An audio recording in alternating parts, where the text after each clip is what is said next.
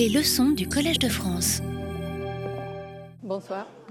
Je ne sais pas si vous êtes les mêmes personnes de l'autre semaine. Ou oui, d'accord, parce qu'il y a une séquence. Donc, euh, voilà, donc euh, aujourd'hui, euh, en fait, la, leçon sera plutôt historique. Donc, je vais vous raconter l'histoire que nous a amené au traité de Maastricht et à la monnaie unique. Et par contre, la semaine prochaine, on, euh, reviendra sur les thèmes de politique monétaire, donc ce sera un, cours un peu plus technique sur, euh, les mécanismes dans lesquels, avec lesquels euh, la, Banque centrale met en œuvre la politique monétaire. Euh, donc l'histoire est très compliquée. Et donc ça c'est une ère euh, peut-être un peu superficielle mais j'espère que bon je vais donner un peu l'idée du débat parce que le, débat est très complexe à la fois politique et économique mais je trouve une histoire passionnante et beaucoup de enfin des choses que du débat à l'époque, pendant les années 70, 80, 90, c'est surtout les débats entre les, points de vue français et les points de vue allemands. C'est très actuel aujourd'hui, c'est un peu encore les mêmes débats. Et donc, euh, c'est très important pour comprendre euh, les, propositions de réforme de l'Union monétaire européenne, qui sera euh, l'objet de la deuxième partie enfin, du, du dernier cours. Donc, donc ça, c'est le sommaire de mon cours. Donc un, brève introduction, les étapes progressives jusqu'à Maastricht. Et après, un peu euh, une espèce de conclusion sur euh, quelles sont les caractéristiques principales de la conception institutionnelle de la BCE comme résultat de ce processus, de ce processus historique. Donc, euh, les, origines, je parle pas les origines. L'Union monétaire européenne euh, a constitué, un, progrès significatif dans la construction européenne plus généralement, s'appuyant sur les réalisations antérieures, notamment l'achèvement du marché unique en 1992. Les pays membres de la communauté européenne discutaient de l'idée d'une monnaie commune depuis des décennies, mais l'appui à ces projets euh, avait été inégal est très lié aux événements mondiaux affectant la stabilité des monnaies européennes. Donc, euh, je pense qu'on pourrait caractériser euh, ces processus euh, et, la conception de l'Union monétaire européenne comme l'intercession des deux courants. Sur le point des rencontres, je, dirais de deux courants différents. La première, c'est un processus politique qui trouve ses racines dans l'ambition d'après-guerre d'une Europe pacifique intégrée politiquement. Et le deuxième, que c'est surtout sur, lequel je vais me concentrer euh, aujourd'hui, c'est un processus d'intégration économique, donc c'est plutôt l'aspect économique, visant en partie à faciliter les premiers processus et en partie à apporter une solution à l'instabilité des taux d'échange du système monétaire international après la crise du système de Bretton Woods. Donc, euh, je vais euh, mm, dire quelque chose sur le fonctionnement de, ces systèmes de Bretton Woods, que c'était l'architecture financière euh, de, l'après-guerre, qui a duré donc par les années 50, 70 et, bon, était capitée à la fin des années, à la fin des années 60. Ces processus étaient pilotés par des politiciens, donc les processus à la fois politiques et, économiques.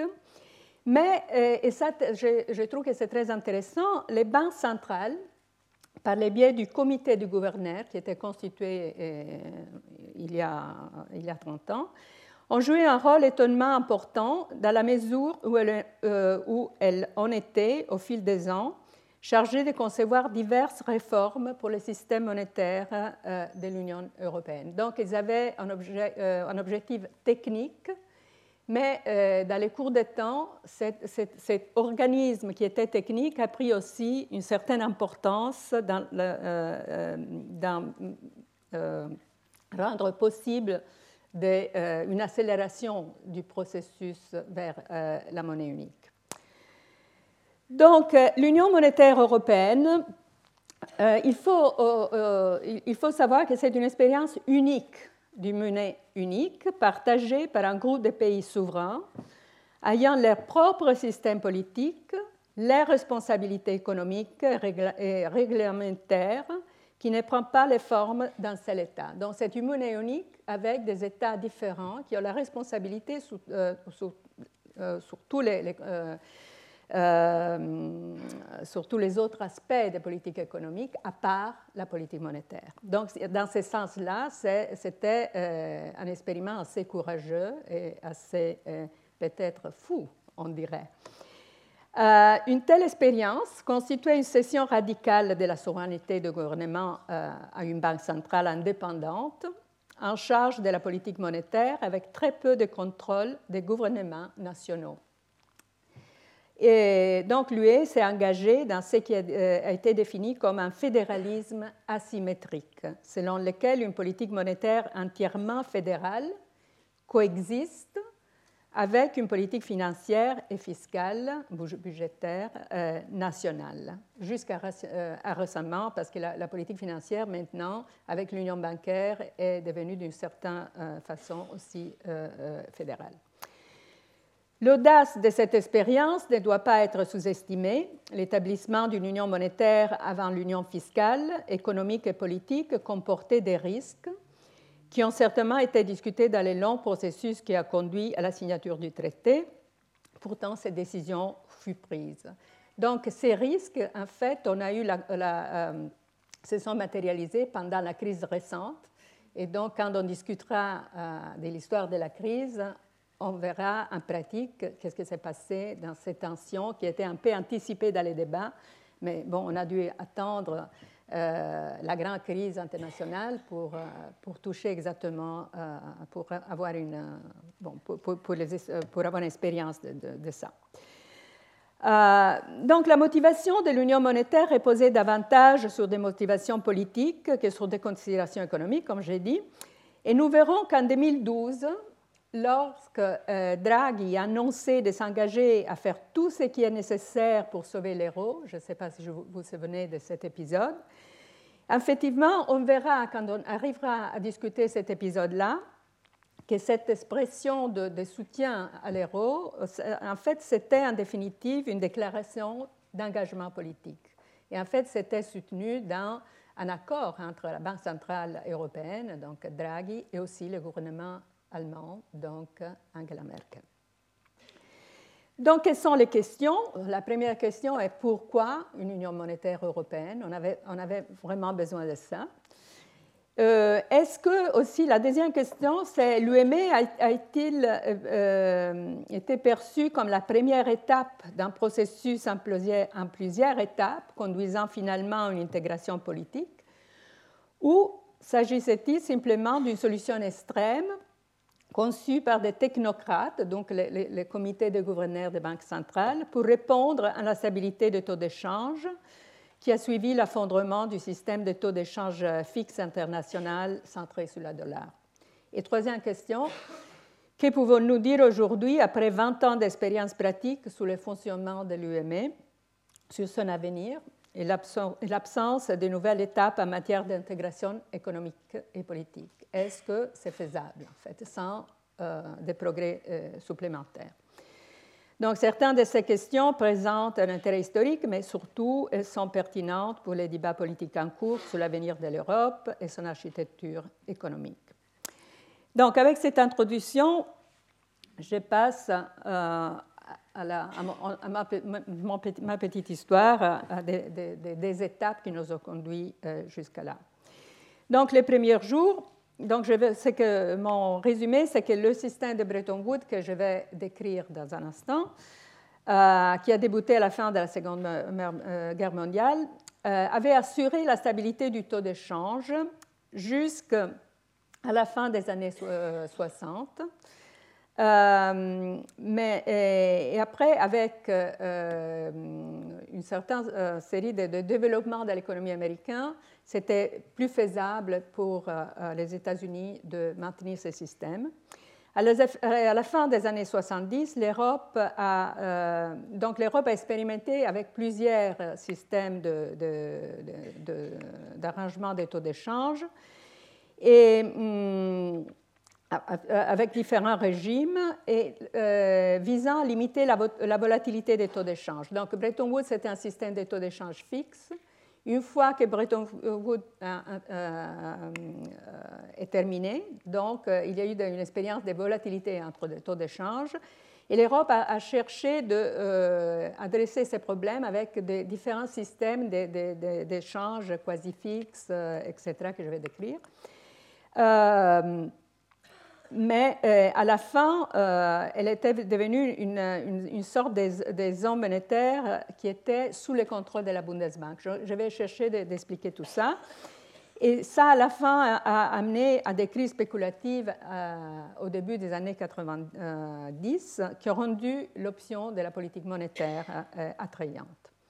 Donc, regardons euh, les contextes avant euh, que je commence à raconter cette histoire. Donc, ça, c'est les, les, PIB euh, par habitant. c'est dans l'histoire, donc ça, c'est une base de données historique. on commence de 1861. Et on a les principaux pays ici. Donc, la France, c'est les, bleus foncés, l'Allemagne, les rouges, l'Italie, les, les, verts, et, les Royaumes-Unis, c'est les, les bleus c'est l'autre problème. Donc on voit qu'en fait, euh, bon, euh, que euh, les Royaumes-Unis étaient à la frontière jusqu'à en fait, jusqu'à l'année 50. donc, toutes ces histoires, c'est une histoire de convergence de, de, l'Europe continentale vers les Royaumes-Unis, qui étaient donc les pays qui avaient qui étaient les premiers dans la, révolution industrielle, donc avaient un avantage, a eu un avantage jusqu'à les années après, euh, après la guerre. Mais enfin, mon histoire commence jusqu'après la guerre. Donc, on a la guerre ici.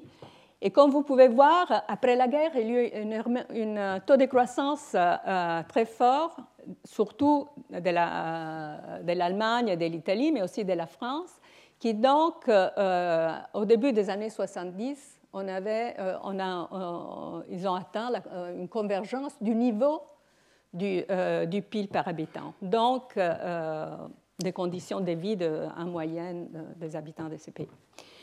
Donc, en fait, la, première partie de l'histoire, c'est cette partie, en fait, heureuse de notre, développement d'après-guerre. C'était une, période dans laquelle l'Europe se redresse et converge vers, euh, vers, les Royaumes-Unis et aussi, donc, elle, n'arrive pas à converger vers les États-Unis, mais arrive à une gap avec les États-Unis euh, euh, au début des années 70 de, 25% donc, à part ça, il y a donc aussi cette période, c'est une période de grande stabilité d'inflation. Ça, c'est l'inflation donc, on part de cette période ici, avant la, crise de Bretton Woods.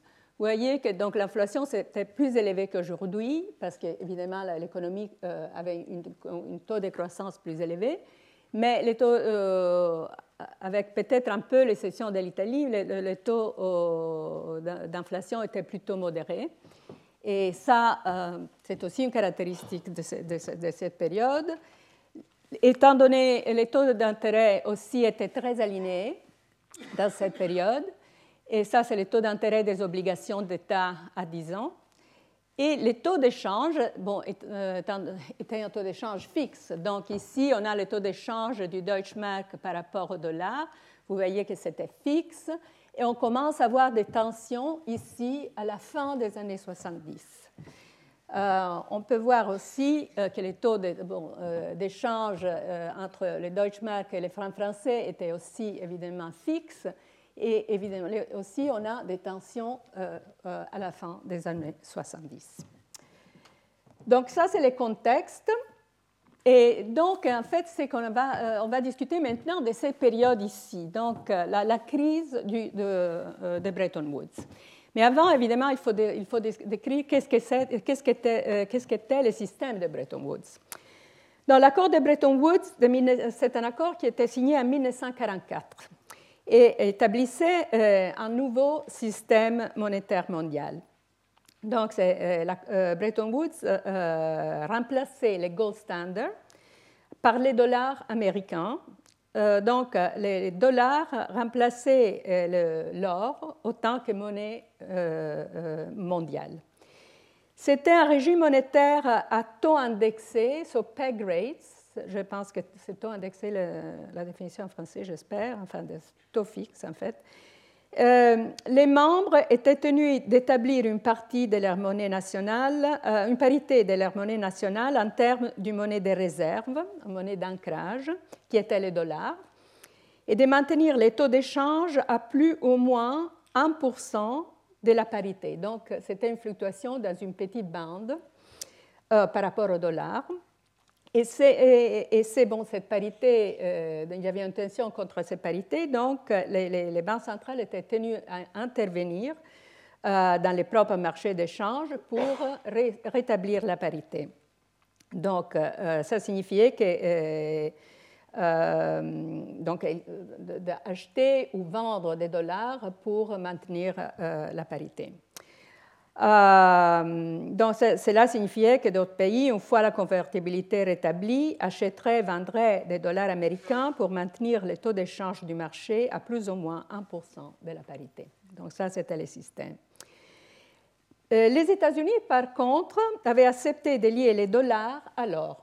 Donc, les monnaies européennes étaient liées au dollar, les dollars étaient liés à l'or. Et, donc, euh, la parité, c'était euh, un taux de 35 dollars à l'once.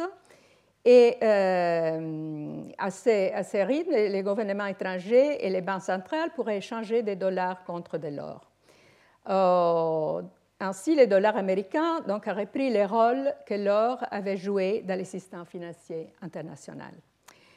Euh, donc la, monnaie américaine, les dollars, étaient la référence et donc tous les autres euh, monnaies étaient rattachées au dollar. Euh, évidemment, dans le cas des, tensions, des crises, les pays membres pouvaient aussi modifier la parité, mais les pays membres ne pouvaient modifier leur valeur nominale de plus de 10% seulement avec l'approbation du Fonds monétaire international. Euh, et les fonds monétaires, euh, monétaires nationaux devaient euh, faire une analyse pour voir si la balance des paiements se trouvait dans un déséquilibre fondamental. Et si la balance des paiements se trouvait dans un, déséquilibre fondamental, dans ces conditions-là, il accordait la, possibilité de changer la parité. Donc, euh, au cours du temps, euh, ces systèmes s'est affaibli et surtout euh, un, rapport à l'endettement croissance des, États-Unis pour une expansion du système de sécurité sociale aux États-Unis aussi pour la guerre de Vietnam.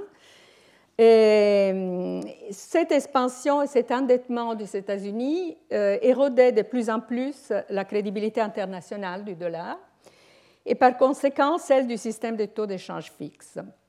Donc, le système de Bretton Woods a duré jusqu'en 1971.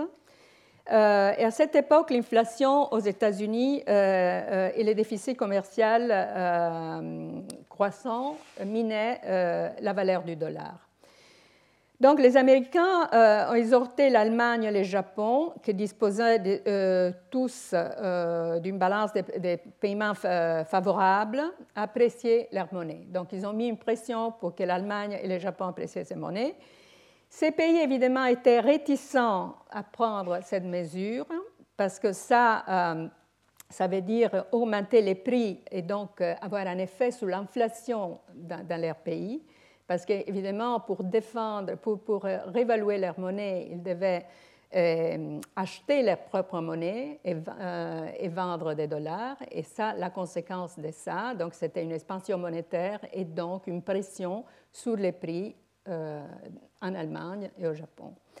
Et donc, ça, ils ne voulaient pas faire ça. Et aussi, ils ne voulaient pas modifier les taux d'échange pour, parce qu'ils craignaient de, euh, euh, avoir, euh, que ça aurait eu un effet sur les exportations, donc sur la balance des paiements. Donc, à la suite des pressions, Nixon, qui était le, président aux États-Unis, a commencé à déflater la valeur du dollar en or, parce que donc, Et, Nixon a réévalué donc les dollars progressivement par rapport à l'or. Mais euh, les plans s'est retourné contre lui parce que cette, ces, mesures ont créé une ruée sur les réserves d'or américains lorsque les gens ont échangé leurs dollars rapidement dévalués contre l'or. Donc il y a eu une espèce de, run contre, euh, euh, les dollars. Donc, euh, donc, en 1973, Nixon a totalement décroché la valeur du dollar de l'or parce qu'il ne pouvait plus tenir la parité. Et, à cette date, le système de Bretton Woods était terminé. C'est la fin de, Bretton Woods. Donc, qu'est-ce que c'était les problèmes de la fragilité de ce système? C'est un peu les, problèmes de la fragilité des systèmes de taux fixes. Donc, le système de Bretton Woods impliquait que la, euh, euh, euh, impliquait que la, stabilité des taux d'échange plutôt que la stabilité des prix. Donc l'objectif principal, c'était la, stabilité des, taux d'échange. Et ces principes a finalement posé un défi important à la Bundesbank, qui était la banque centrale de l'Allemagne, euh, de que l'Allemagne, euh, avec la, reconstitution d'après-guerre, est devenue une, économie plus forte et plus dynamique. Donc, en conséquence euh, de l'augmentation de, la, demande pour les exportations allemandes au cours des années 60, la Bundesbank était amenée à intervenir de plus en plus fréquemment sur les marchés d'échange pour contrer les pressions à la hausse euh, sur les Deutschmark, donc en achetant des dollars et en créant aussi une inflation en Allemagne. Donc cela conduisait à un, dilemme, permettre au Deutschmark de s'apprécier vis-à-vis au dollar pour préserver la stabilité du taux d'échange extérieur ou de maintenir la stabilité des prix intérieurs aux dépenses de l'ordre monétaire international. Donc soit c'était la, euh, la stabilité du taux d'échange, soit la stabilité de l'inflation. Donc ces deux objectifs étaient en contradiction et donc les dilemmes, c'était l'un ou l'autre. Et donc, euh, donc, les systèmes de taux d'échange étaient, euh, étaient, basés sur l'idée que l'objectif principal était la stabilité du taux d'échange et pas la stabilité de l'inflation. Mais les tensions n'étaient pas seulement entre euh, l'Allemagne et les États-Unis, il y avait aussi des tensions à l'intérieur de l'Europe parce que euh, l'Allemagne progressivement émergeait en tant que euh, les pays plus forts avec euh, un excellent structurel de, la balance commerciale. Et la France et l'Italie avaient en fait des économies plus faibles et donc il y avait une tension aussi pour, réussir à maintenir la parité des taux d'échange entre la France et l'Italie d'un côté et l'Allemagne de l'autre côté. Donc, euh, dans un système de taux d'échange fixe, euh, la France devait faire face à, la pression de la dévaluation de l'Allemagne par une contraction budgétaire. Donc, euh, pour, éviter la, dévaluation par, par, par, rapport à l'Allemagne, donc elle devrait contraindre contraction budgétaire. ok et évidemment, la France, bon, l'alternative à ça, c'était une expansion de l'Allemagne. Mais donc, étant donné que l'Allemagne ne voulait pas euh, suivre ces stratégies-là, la France, autant que pays plus faible, euh, euh, avait ses contraintes de, de, poursuivre une politique de contraction budgétaire qu'évidemment, il ne voulait pas faire. Donc, en fait, euh, dans cette histoire, il faut savoir que ces, tensions de taux d'échange sont en fait la manifestation des différences structurelles entre les économies.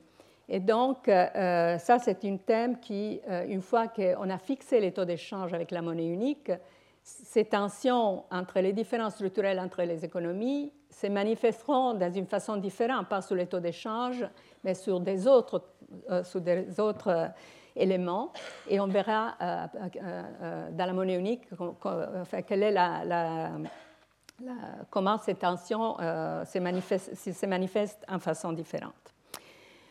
Voilà.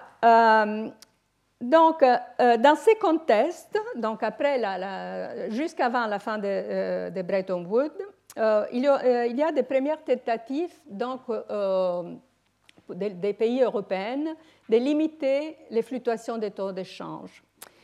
Et, donc, il y a des, premières tentatives de, euh, dessiner une, coopération monétaire euh, entre les pays européens euh, pour faire face à cette origine, à cette, à cette, tension.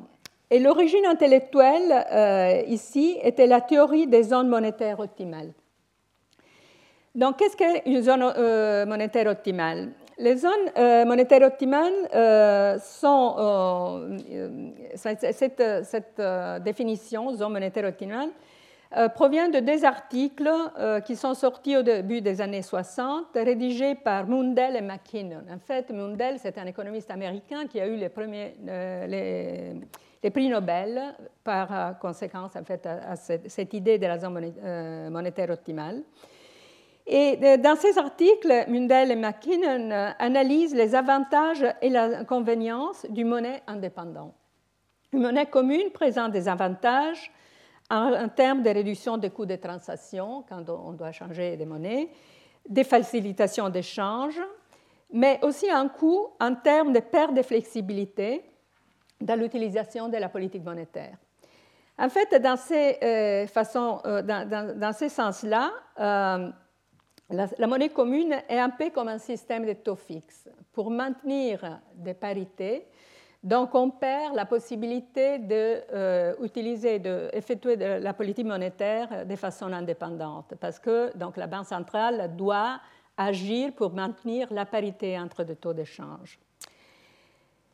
Donc, si vous voulez, l'Union monétaire européenne, en tant que monnaie sans État, peut être, interprétée euh, de, cette façon. La monnaie unique est une des solutions de ce qu'on appelle euh, la trinité impossible euh, entre trois choses, l'indépendance de la politique monétaire, les taux d'échange fixes et la mobilité des capitaux. Ça, on, peut regarder ça de cette façon-ci. Donc, euh, si on a la libre circulation des, euh, capitaux et des, taux d'échange flottants, évidemment, on, perd la possibilité d'une politique monétaire euh, autonome.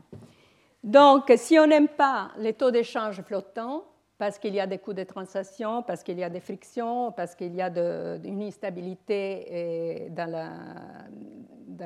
la balance de paiement, donc, une solution, c'est d'introduire les euh, contrôles des capitaux. Sans euh, les contrôles des capitaux, euh, on peut, avec des contrôles des capitaux, donc il n'y aura pas cette tension vers l'instabilité des taux d'échange. Et donc, on peut obtenir une politique, monétaire autonome, la stabilité des taux d'échange, mais évidemment, on perd la troisième caractéristique, que c'est la libre circulation des capitaux.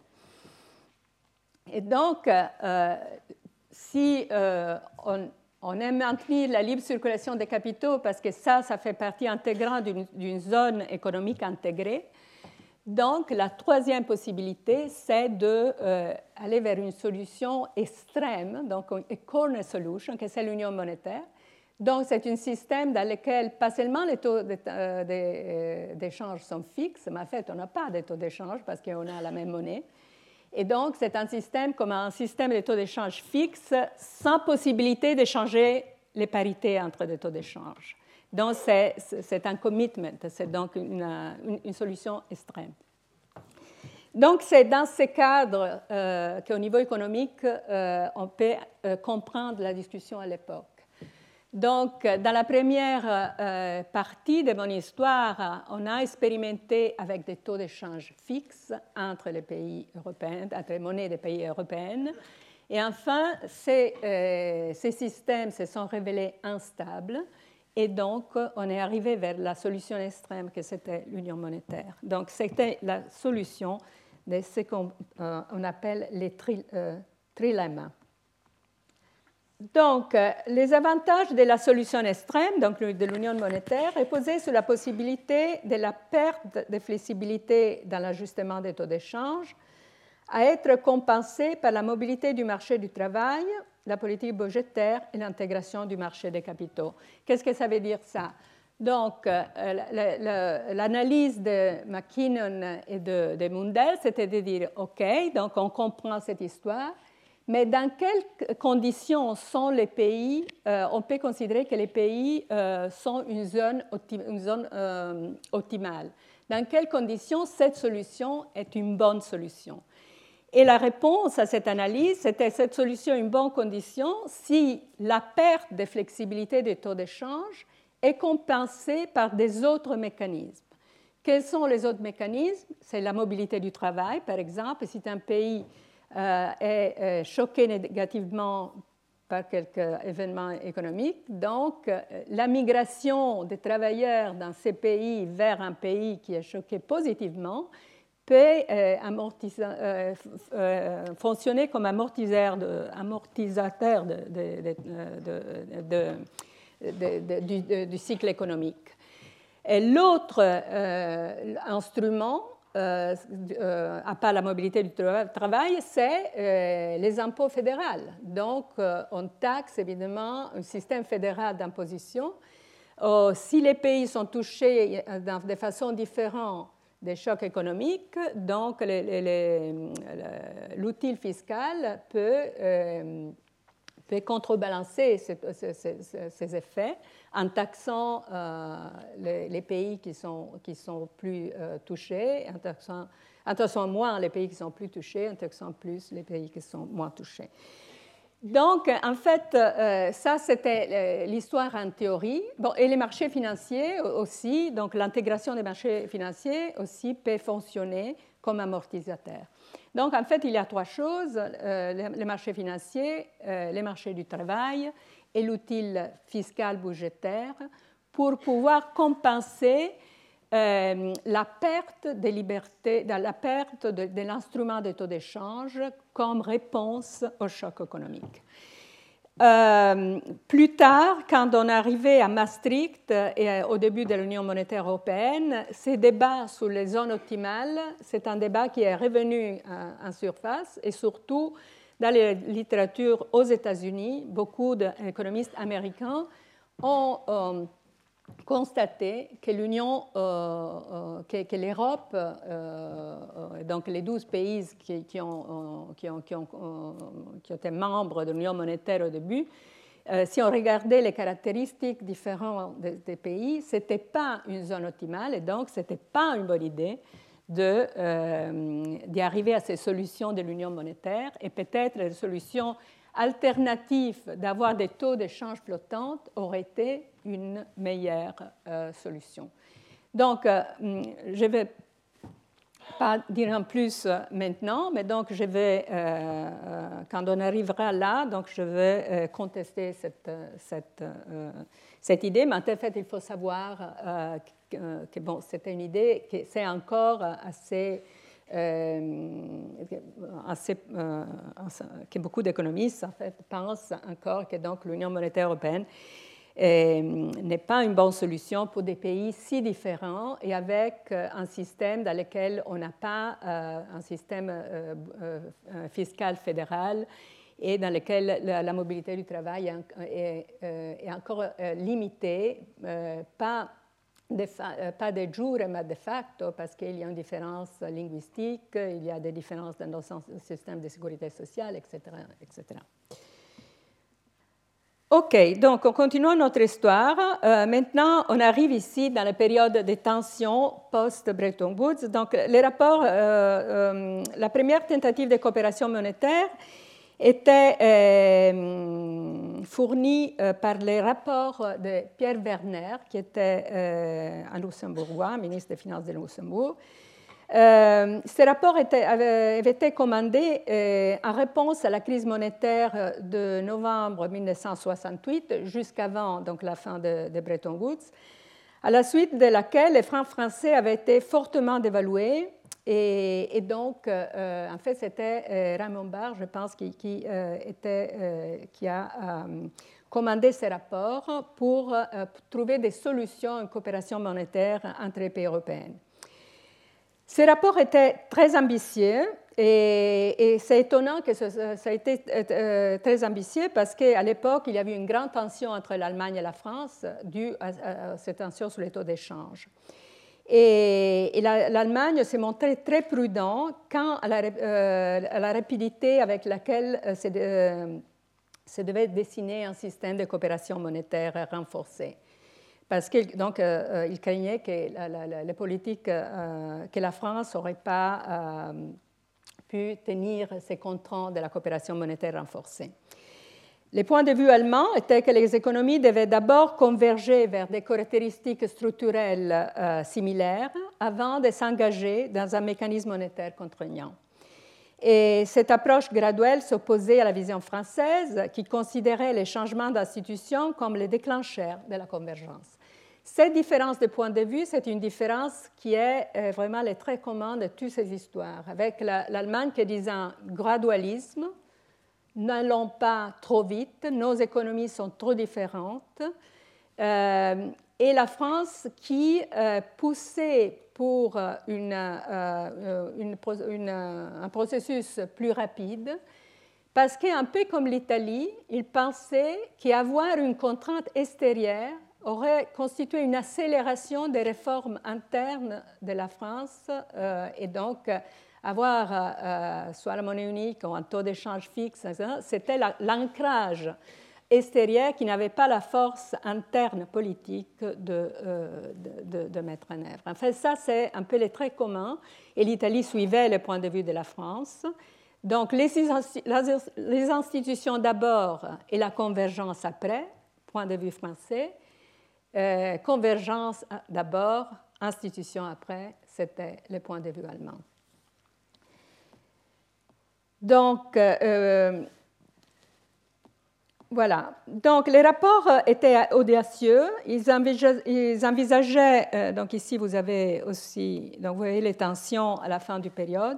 Les rapports étaient audacieux. Ils envisageaient l'union monétaire comme un objectif, mais ils étaient progressistes dans la mesure où ils prévoyaient trois étapes conduisant finalement à l'union monétaire, tout en restant vague quant au calendrier, de mise en œuvre.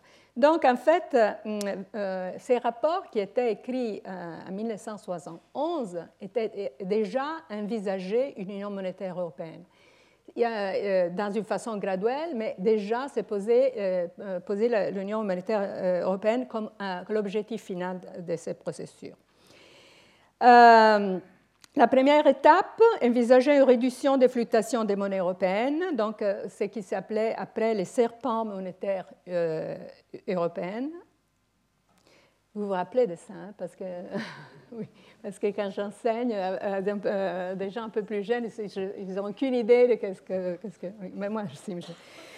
Donc, euh, hmm, donc, la première étape, c'était les serpents monétaires, un renforcement et un renforcement de la coordination des politiques euh, tandis que la seconde, envisageait la création d'un fonds européen de coopération monétaire pour la gestion du financement de la balance des paiements, euh, intra-UE. Et progressivement, la gestion des réserves euh, de l'UE aussi, ça, c'était les fonds. La troisième étape a été l'adoption du, du monnaie unique gérée par un système de banque centrale de l'Union européenne. Donc, ce plan était très ambitieux, il n'y avait aucune possibilité concrète que ce soit euh, euh, adopté à cette époque-là, mais ça reste euh, un, exemple, fait, un blueprint très important qui était après suivi par les rapports Delors 20 ans plus tard. Donc, la première recommandation du, rapport Werner, euh, euh, c'était de réduire les fluctuations des taux d'échange. Euh, et, donc ça, c'était réalisé, effectivement, avec le serpent monétaire européen qui est établi la première fois en 1971. Donc le serpent a créé une bande de fluctuations monétaires unique par la communauté économique européenne, reliant toutes les monnaies de la CEE e les uns à les autres. Il a fixé des bandes de fluctuation, une fourchette euh, de 2,25%, pour lesquelles euh, les monnaies fluctuaient, euh, autour des taux central par rapport au dollar américain. Cela offrait un tunnel dans lequel on pourrait s'échanger des devises européennes. Donc c'était une, bande entre les monnaies européennes autour d'un taux central par rapport au dollar américain. Donc, c'était un serpent dans un tunnel. Euh, ensuite, euh, en 1960, euh, donc, cette bande, en fait, donnait une possibilité de, de fluctuations très, très grandes entre les monnaies européennes, parce que donc, la fluctuation de 2,25, c'était par rapport au dollar, mais les, mais les devises européennes peuvent, implicite, la fluctuation entre les devises européennes était beaucoup plus grande. Et donc, en 1972, on a euh, introduit une modification de ces serpents euh, en cherchant de limiter la bande euh, de fluctuation. donc, qu'est-ce que devaient faire les banques centrales pour défendre ces parités? Donc, l'intervention des banques centrales s'est déclenchée automatiquement lorsque les limites de fluctuation externes étaient atteintes. Et,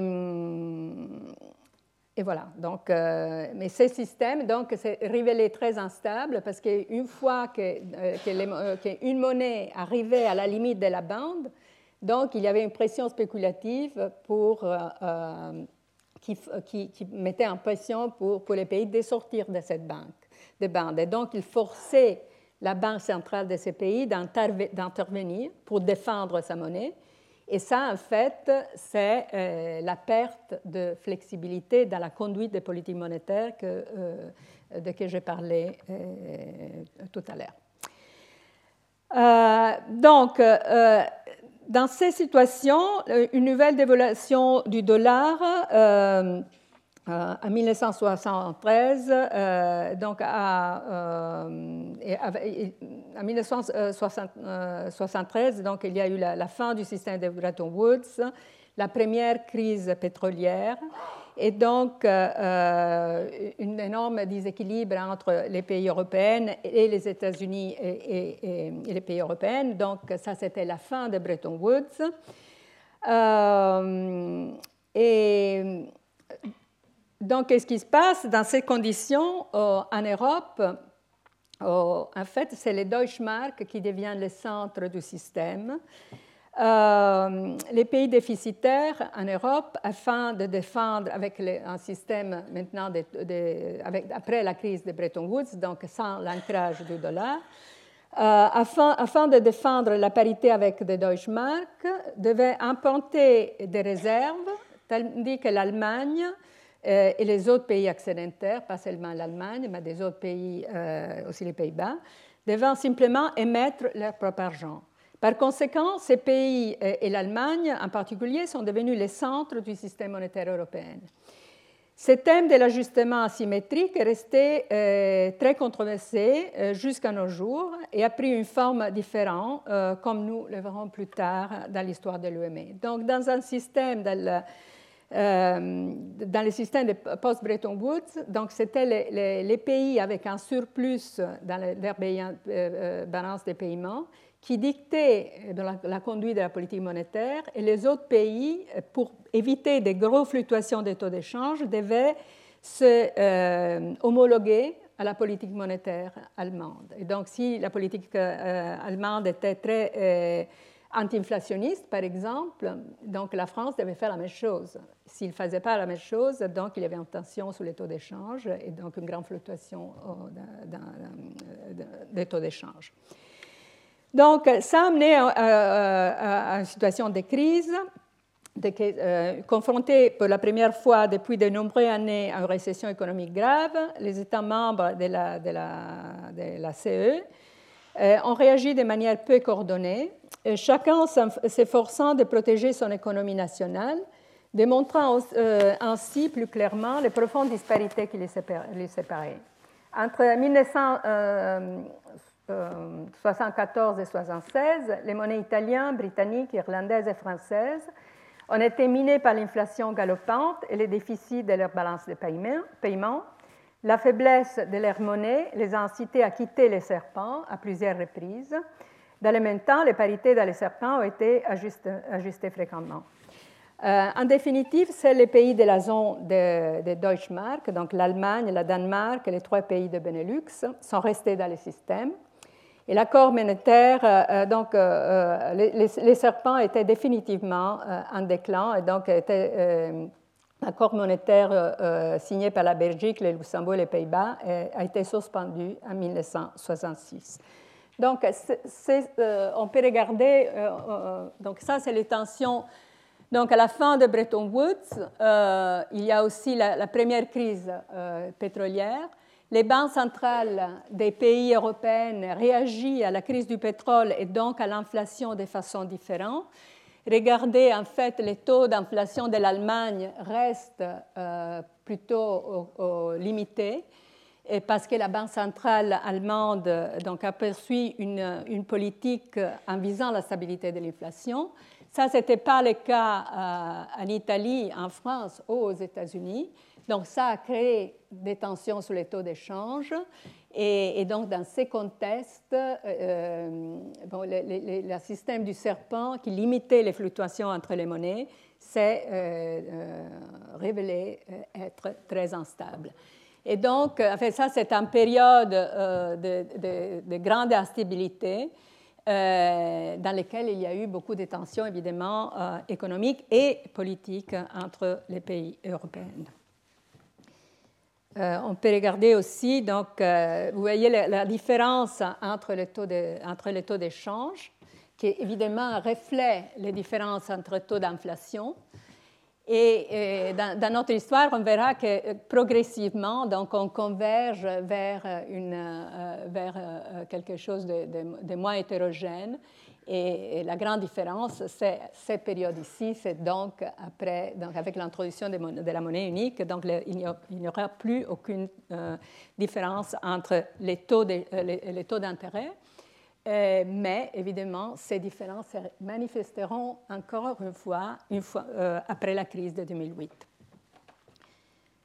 Ici, vous voyez, donc ça, c'est le Deutschmark par rapport au dollar, les tensions dans les années 70 et la dévaluation euh, donc, du franc français progressive par rapport au dollar.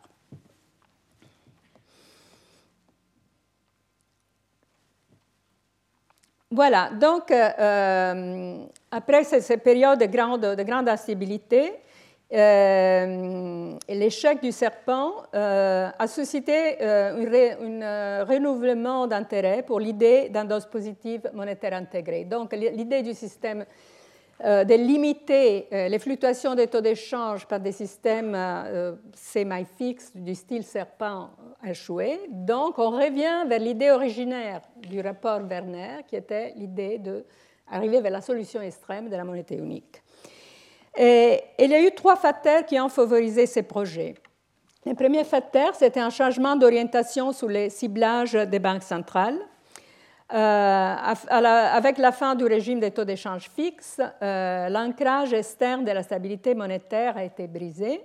En conséquence, les banques centrales ont mis l'accent sur le ciblage de la taille de la masse monétaire, ce qu'on appelle ciblage monétaire, en tant que stratégie visant à atteindre la stabilité monétaire. Donc, à la place de stabiliser les taux d'échange, ils ont commencé à cibler la masse monétaire et après, donc, après ces conseils, on est arrivé au ciblage de l'inflation directement.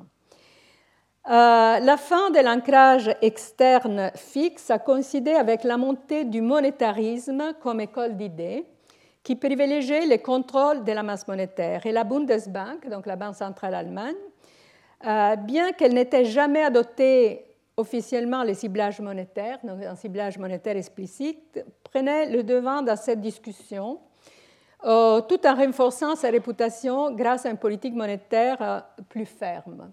On a vu, euh, on l'a vu avec les, taux d'inflation, l'inflation était plus, enfin plus, je ne sais pas comment on dit en, français, hawkish, on dit en anglais, donc une,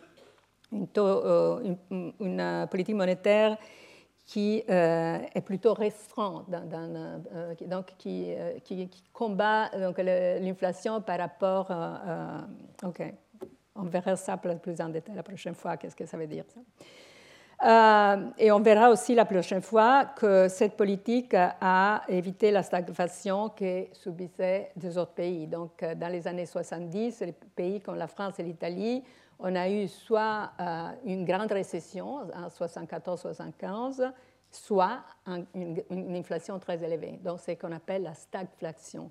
Par contre, euh, l'Allemagne a évité l'inflation, n'a pas évité évidemment la, récession, mais a évité l'inflation euh, exactement pour cette politique monétaire plutôt belliciste.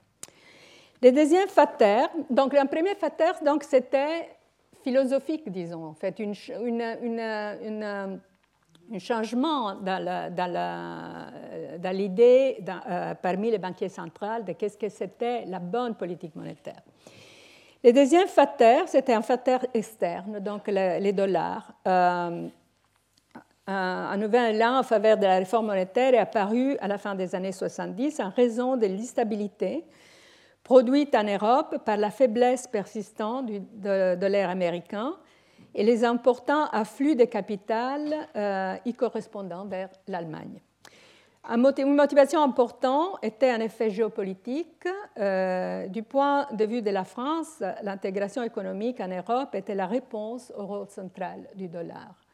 Donc, en fait, les dollars qui s'est dévalué et restant euh, la monnaie centrale, même post-Bretton Woods, signifiait euh, une pression sur les taux d'échange européens, en particulier une pression sur la révolution du Deutschmark qui euh, menait la France à cette obligation de, de suivre l'Allemagne dans ces systèmes asymétriques et donc, euh, euh, une motivation de la France pour la monnaie, unique, c'était de construire une, alternative au rôle central du dollar avec une monnaie européenne, d'une zone euh, européenne très forte, intégrée, dans laquelle la France et l'Allemagne pourraient s'asseoir aux mêmes tables et décider la politique monétaire ensemble dans une façon plus symétrique.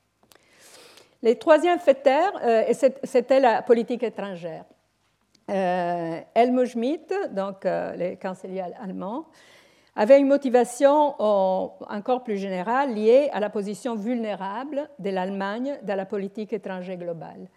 de l'avis de Schmidt, un pays divisé, voisin du bloc de l'Est, devait compter sur la communauté européenne qui, à son tour, avait besoin d'un marché commun performant pour fonctionner. Euh, la discussion était évidemment complexe. Y a eu beaucoup de parties impliquées avec des intérêts différents et des convictions très différentes. Et donc, il y avait ces, motivations économiques, donc la, France, ces motivations politiques, l'Allemagne. Et après, il y avait la position de la Bundesbank qui n'était pas tout à fait alignée avec la position de son gouvernement. Dans cette histoire, on voit le gouvernement allemand allemands euh, plus intéressés à, aller vite vers l'union monétaire, avec euh, la Banque centrale un peu plus hésitant, euh, parce qu'elle était très soucieuse de la stabilité des prix et était beaucoup plus prudent. et donc, dans, ces comités de gouverneurs qui a eu une, importante fonction dans ces processus, donc les présidents de la Bundesbank étaient beaucoup plus conservatifs normalement dans ces débats. Donc, dans ces, dans ces situations, euh, donc, en 1978, euh, euh, on a, on a approuvé le système monétaire européen qui a commencé à fonctionner, à fonctionner en 1979. Qu'est-ce que c'était le système monétaire européen? Il était basé sur le serpent qui était échoué, euh, mais introduisait des innovations. Donc, ils introduisaient, la première innovation, c'était une monnaie de réserve. Euh, l'unité des comptes européenne s'appelait l'écu. Et deuxième innovation, une institution chargée de contrôler ces émissions, les fonds monétaires européens. C'est intéressant que maintenant, euh, on reparle du Fonds monétaire européen. Hein, dans la réforme franco-allemande, on, reparle de, euh, ça. Euh, donc, il y avait ces deux importantes innovations. Cependant, bien que le principe de la monnaie de réserve a été accepté en principe, l'écu n'était qu'un numéraire et il n'existait aucune institution euh, capable de les créer. Donc il n'y avait pas une institution comme une banque centrale qui pouvait créer l'écu. Euh, donc, ça veut dire, s'il n'y avait pas une institution qui pouvait créer ces monnaies uniques, ça, veut dire, euh, ça, voulait dire que les systèmes n'avaient pas un moyen d'intervenir de façon illimitée pour défendre la parité entre taux d'échange. Et, donc, sans ces outils-là, les systèmes monétaires européens n'étaient pas si différents que les serpents. Donc, euh, banques, dans ces systèmes, les banques centrales de la monnaie faible avaient l'obligation légale de défendre ses marges en, euh, achetant euh, sa monnaie faible, faible, comme dans les systèmes précédents, et vice-versa avec, les, monnaies fortes. Il y avait des facilités de financement et de crédit à court terme aux, banques centrales membres. donc, c'est la, Banque centrale de pays faibles euh, avait besoin d'intervenir. Il avait un système pour obtenir des crédits euh, à court terme des autres banques centrales. Donc c'était un principe euh, qui nécessitait d'importants soutiens mutuels entre les, pays membres et donc d'un accord et peut-être aussi d'une convergence entre les différentes économies. mais en fait, Première chose, ces convergences, il n'y avait pas, parce qu'il restait cette différence fondamentale entre les trois pays, l'Allemagne d'une partie, d'une part, et la France et l'Italie de l'autre part. Et euh, les systèmes, euh, étant donné qu'ils avaient exclu une intervention illimitée, illimitée, pour défendre les parités contre les devises plus faibles, donc l'ajustement restait asymétrique avec l'Allemagne au centre de ces systèmes et les autres pays qui devaient suivre. En fait, la critique euh, au système monétaire européen. Euh, c'était exactement ça, euh, que donc les systèmes restaient en réalité très similaires au fonctionnement d'un régime des taux d'échange fixes avec l'Allemagne à son centre, avec les autres pays devant s'adapter à sa politique monétaire. Et, donc, comme dans le régime des taux d'échange fixes des années précédentes, les pays pouvaient maintenir des parités seulement au détriment euh, de leur indépendance monétaire, donc sacrifiant un objectif national. Euh, donc, euh, derrière ce manque de progrès, donc le fait que bon, qu'on n'avait pas allé tout au but vers un système de soutien mutuel avec la création d'une monnaie, d'un système de financement plus important, évidemment, il y avait la réticence euh, des États membres à renoncer à leur souveraineté. Et donc, on, ces systèmes étaient un système euh, qui était en fait au milieu de nulle part. Et donc, on, on, a dû attendre encore dix ans plus tard avec, avec Maastricht et après la, euh, mise en œuvre de la monnaie unique pour, pour arriver au but, au but de cette histoire. Dans ce contexte, euh, c'était encore au centre un débat entre l'Allemagne et la France. La Bundesbank était favorable à des réalignements plus rigoureux, donc il ne voulait pas être dans un système euh, dans lequel euh, donc, on, était, on était contraint à ne pas réaligner les, devises quand il y avait une pression. Donc la Bundesbank était en faveur d'un système plus flexible. Euh, mais la France était très réticente à dévaluer fréquemment par rapport à l'Allemagne, euh, parce que, euh, évidemment, comme je le disais avant, était en faveur d'un taux d'échange fixe comme ancrage extérieur par rapport à une difficulté d'introduire des réformes à l'intérieur. Donc, en fait, la solution de ces débats, qui était un débat qui a duré pendant 20 ans, c'était euh, en fait changer l'objectif commun euh, et aller vers un système dans lequel l'objectif commun était la stabilité d'échange, vers un objectif qui était la stabilité des prix pour tous les pays. Euh, et donc, euh, euh, donc, il y avait ça, et, donc on, a, on aurait dû attendre encore dix ans pour aligner aussi culturellement les, politiques des banques centrales dans différents pays pour arriver à, se mettre d'accord sur un système dans lequel les banques centrales avaient comme, comme ciblé la stabilité des prix et, pas donc, la, stabilité des taux d'échange et donc pouvoir alentir cette tension.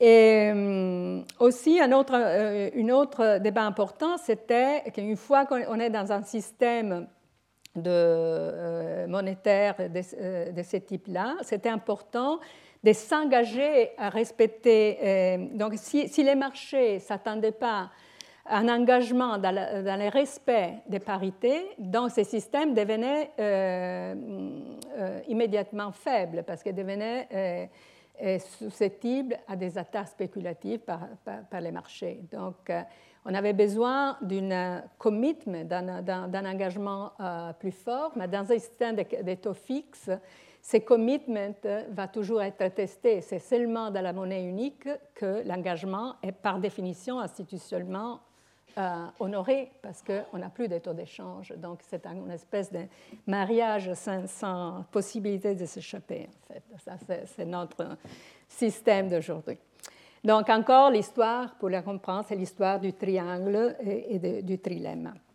Donc, euh, sans surprise, la stabilité attente par les systèmes monétaires européens fut limitée euh, les écarts importants entre les taux d'inflation, euh, l'avènement de la deuxième crise pétrolière en 1979 et l'apparition des nouveaux déficits gouvernementaux ont rendu inévitable euh, un certain ajustement.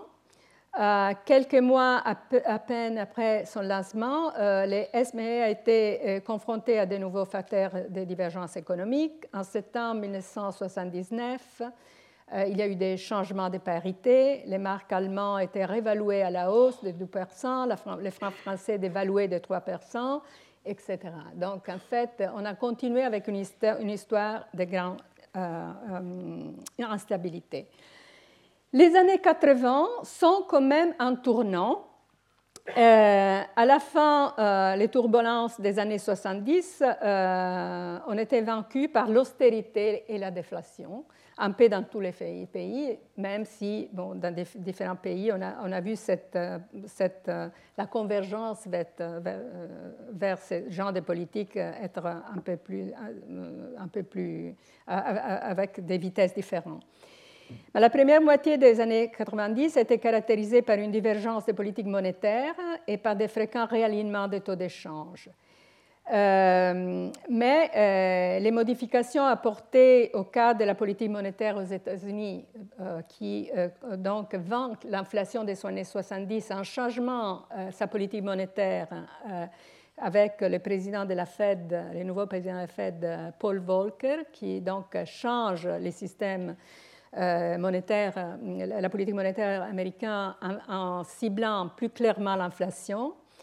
Et, donc, il y a eu, en fait, dans ces, périodes-là, euh, après les turbulences du début euh, des années 80, un changement de consensus sur la nature de la politique monétaire et donc un peu une convergence vers les modèles allemands.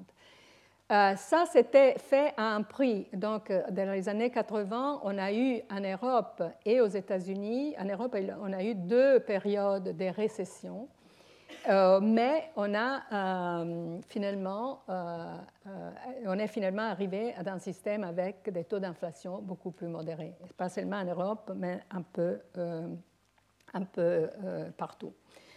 Donc, depuis les milliers des années 80, l'inflation a globalement diminué et en Europe, les divergences entre pays ont diminué. Donc, les années 90, c'est une décennie de passage, turbulence la première partie, et convergence, la deuxième partie, mais avec euh, un coût. Et le coût était une récession très prolongée. Donc en France, vous avez eu avant Mitterrand et après la réaction, euh, donc avec l'austérité euh, après, donc, et, aussi une grande récession aussi en France. Mais ici, c'est toujours mon, graphique sur l'inflation, vous voyez comme euh, turbulence au début des années 80 et après une convergence euh, mondiale vers un taux d'inflation très limité. Donc il y a eu une espèce de, changement culturel et politique qui, qui, était très important. C'est pour, pour, ça que ben, pendant ma leçon inaugurale, j'ai dit déterminisme historique, historical euh, determinism, et j'ai mis Karl Marx euh, dans, parce qu'en fait, on pourrait se dire, euh, sans cette convergence des taux d'inflation, on n'aurait pas pu imaginer arriver déjà en 1992 avec l'accord de Maastricht parce que bon, l'Allemagne n'aurait jamais euh, donné son accord à monnaie unique sans une convergence des politiques monétaires qui amenait à une convergence d'inflation. Et ça, ça n'aurait pas, eu, euh, euh, ça aurait été pas possible sans un changement d'orientation dans les politiques monétaires un peu partout, aussi en France, aussi en Italie, on a à ce moment-là, dans tous ces pays, euh, ce qu'on appelle les divorces entre, euh, les, trésors et la Banque centrale, une, plus grande autonomie des politiques monétaires, l'indépendance de la Banque centrale. Donc un grand changement sur la conception institutionnelle du rapport entre la Banque euh, centrale et le gouvernement. Donc, si ça, ce n'était pas... Euh, euh, donc, en fait, l'union monétaire est un peu l'enfant de ce, parcours intellectuel. Donc, euh, c'est très, donc, ça n'aurait pas pu être possible dix ans avant ou vingt ans avant pour cette raison-là. Donc, j'ai dix minutes, donc je ne pense pas que je vais finir, mais je vais quand même OK. Vous voulez faire euh, encore deux choses, mais en fait, je pense que la, dernière partie, ça sera pour la prochaine fois. Donc, euh, parce qu'il y a une autre étape. Donc, je pense que bon, j'ai donné l'idée, enfin, c'est une histoire compliquée, peut-être je n'ai même pas, trop parlé, mais donc on a, on a eu des, des, des années de, grande stabilité des taux d'échange avec des conceptions très différentes qui, euh, avec, avec, euh, qui, progressivement arrive à une certaine convergence euh, euh, sur, sur les taux d'inflation, donc sur les taux, sur taux d'intérêt. En plus, il y a une autre chose importante qui, qui se passe en 1986, que c'est l'acte européen unique. Avec l'acte européen unique, il y a une nouvelle pression vers la monnaie unique. Pourquoi? Parce qu'avec l'acte européen unique, on a la, libéralisation des flux de capitaux et l'élimination euh, du, crédit géré, du managed credit. Donc, euh, la combinaison de la libéralisation financière et de l'intégration financière crée une situation dans laquelle il devenait de plus en plus évident que les taux d'inflation différents selon euh, les pays étaient incompatibles avec un système de taux d'échange fixe tel que les systèmes monétaires européens. Donc encore l'histoire du triangle, dans un système dans lequel les, euh, flux de capitaux étaient complètement libéralisés, c'était impossible donc, dans un système intégré au niveau financier en Europe, donc les flux d'investissement dans, des différentes monnaies était, était, était, important.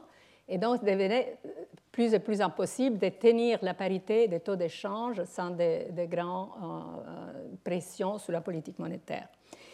Et, et donc, dans ces contextes, euh, euh, la pression vers... il y a eu une évolution du consensus. Euh, dans, cette situation, l'Allemagne s'inquiétait encore des conséquences des, déséquilibres des comptes courants sur la stabilité des prix. Euh, et donc, euh, elle, aussi voyait en fait la nécessité d'une réforme institutionnelle. Et, donc, dans ces contextes, on a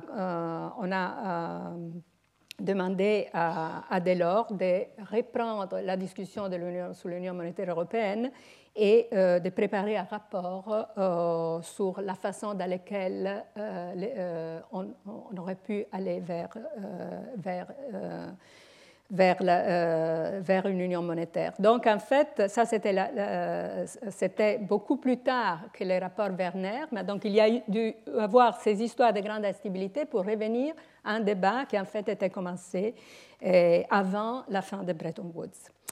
Donc, les rapports Delors avaient, euh, Delors avait un mandat technique qui n'était pas associé à cette époque-là à un engagement politique pour poursuivre ces projets, euh, même si, évidemment, derrière l'esprit de Delors, il y avait aussi un bout euh, politique plus ambitieux que juste le but économique de stabiliser les taux d'échange.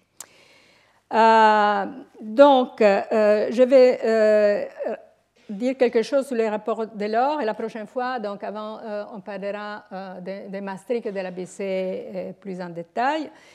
Dans les rapports de l'or, définissait, comme le rapport Werner, un cheminement graduel vers l'union monétaire, indiquait la monnaie unique souhaitable, mais pas nécessaire. Il indiquait la monnaie unique seulement comme une option. Et c'est en fait seulement après l'unification allemande qu'il y a eu une autre poussée vers cette direction. Comme dans les rapports Werner, ils envisageaient une approche progressive en trois étapes coordination des politiques, création d'un fonds monétaire européen et, à terme, les verrouillages irrévocables des parités de taux d'échange avec la mise en place d'un système européen de banques centrales en charge de la politique monétaire commune. Aussi, les, euh, rapports recommandaient des règles et des procédures contraignantes concernant le déficit budgétaire, mais également des procédures visant à garantir une orientation globale adéquate de la politique budgétaire à, moyen terme.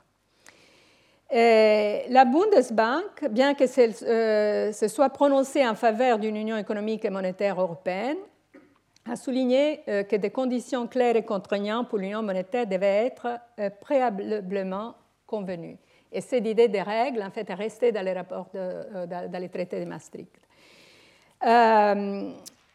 maintenant, la raison pour laquelle les rapports Delors a finalement eu plus de succès que les rapports Werner et a, fini par aboutir au traité de Maastricht quelques années plus tard, est dû, comme je le disais tout, euh, à l'heure, à, la réunification allemande, qui a évidemment euh, complètement euh, changé les rapports politiques entre l'Allemagne et la France, mais aussi les rôles de l'Allemagne en Europe.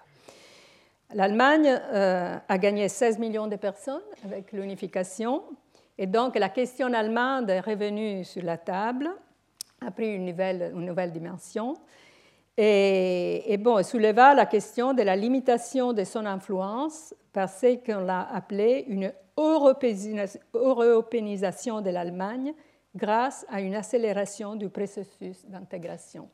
Donc, euh, en fait, on, rend l'Allemagne européenne euh, pour euh, pour, euh, euh, pour éviter, donc une, pour limiter euh, la germanification de l'Europe.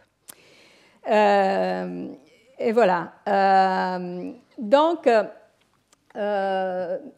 ici, bon, aussi les débats n'étaient pas. donc, tout était aussi très compliqué et même s'il y avait un accord euh, sur, euh, entre les gouverneurs de la Banque centrale et de la Bundesbank sur, euh, sur le fait que la, banque, les banques centrales européennes devaient être indépendantes, la, différence de vue entre l'Allemagne et la, et la, France restait un peu au cœur du débat. Par exemple, de euh, insistait sur l'importance de concevoir, euh, concevoir, un cadre institutionnel pour la coopération et la convergence budgétaire. Donc, c'était très important, ça, pour la France. Euh, et aussi sur la nécessité d'avoir un fonds de réserve dans la première phase par contre, euh, les gouverneurs de la Banque euh, centrale allemande soulignaient l'importance des règles qui contraignaient et qui limitaient donc l'expansion budgétaire dans les pays comme la France et l'Italie qui avaient euh, donc un système un peu différent. Donc, mais à la fin, donc, on, est, on est arrivé au traité de Maastricht, qui, donc, je vais discuter, plus, je vais discuter la, prochaine fois. Et c'est important, donc les, traités de Maastricht, à la fin, suivent les rapports de l'or, mais avec quelques importantes différences, et donc va plutôt vers les points de vue euh, allemands en, euh, mettant, en soulignant l'importance des règles et, par contre, euh, dans les traités euh, de Maastricht, on n'envisage pas euh, la possibilité d'avoir des coordonnements de, politiques fiscales et, un budget européen qui permet donc d'utiliser l'utile fiscal pour l'amortisation des fluctuations économiques. Donc, euh, euh, maintenant, bon, je ne sais pas, peut-être n'y a même pas euh, la possibilité de, questions, je m'excuse, il y avait trop de choses. Non, mais la prochaine fois, donc, on peut reprendre ce débat, peut-être du début, à la, presque à la fin. Donc, je vais commencer avec une, discussion sur ça. Et hum, je pense que je vais hum, bon, peut-être euh, rester un quart d'heure, 20 minutes sur la discussion du traité de Maastricht et de la BCE et de, la BCE. Et on reviendra après à, à, la politique monétaire de la BCE, la stratégie et les premières dix années de politique monétaire de la BCE avant la crise. Merci beaucoup. Retrouvez tous les contenus du Collège de France sur www.colège-2-france.fr.